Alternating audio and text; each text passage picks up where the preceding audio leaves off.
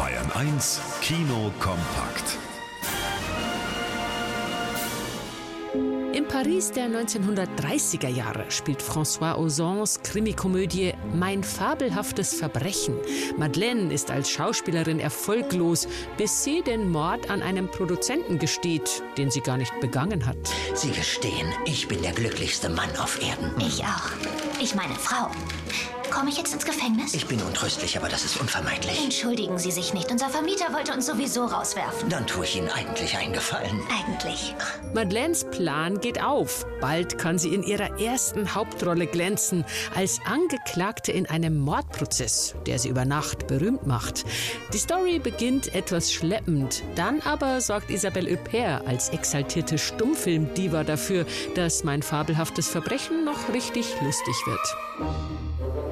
Sie hatte gleich drei weltberühmte Ehemänner, den Komponisten Gustav Mahler, den Bauhausarchitekten Walter Gropius und den Dichter Franz Werfel. In die Kunstgeschichte ging Alma Mahler-Werfel aber auch als Muse des expressionistischen Malers Oskar Kokoschka ein. Von der leidenschaftlichen Affäre der beiden, die 1912 beginnt, und von den Eifersuchtsszenen, die sie sich liefern, erzählt das Liebesdrama Alma und Oskar.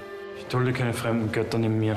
Gut, dann sehen wir uns jetzt eben eine Zeit lang nicht. Ich muss mich eh um die Proben kümmern. Emily Cox spielt die selbstbewusste Malerwitwe, die sich Freiheiten nimmt, die Frauen in ihrer Zeit überhaupt noch nicht zugebilligt werden.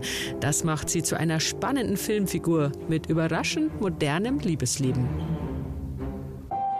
Die Romantikkomödie SMS für dich von Caroline Herfurth war in Deutschland ein großer Erfolg. Nun kommt das Ganze nochmal als Hollywood-Remake in die Kinos unter dem Titel Love Again.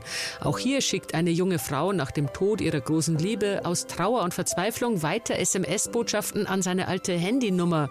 Sie erreicht damit den neuen Besitzer der Nummer, der sich prompt in die unbekannte Absenderin verliebt. Diese Nachrichten wollen Ihnen irgendwas sagen. Das sind Dinge, die nicht einfach so passieren. Sie müssen der Sache nachgehen. Sicher? Sie, Sie finden nicht, dass es verrückt ist, sich auf diese Art zu verlieben? Oh, es mag verrückt sein.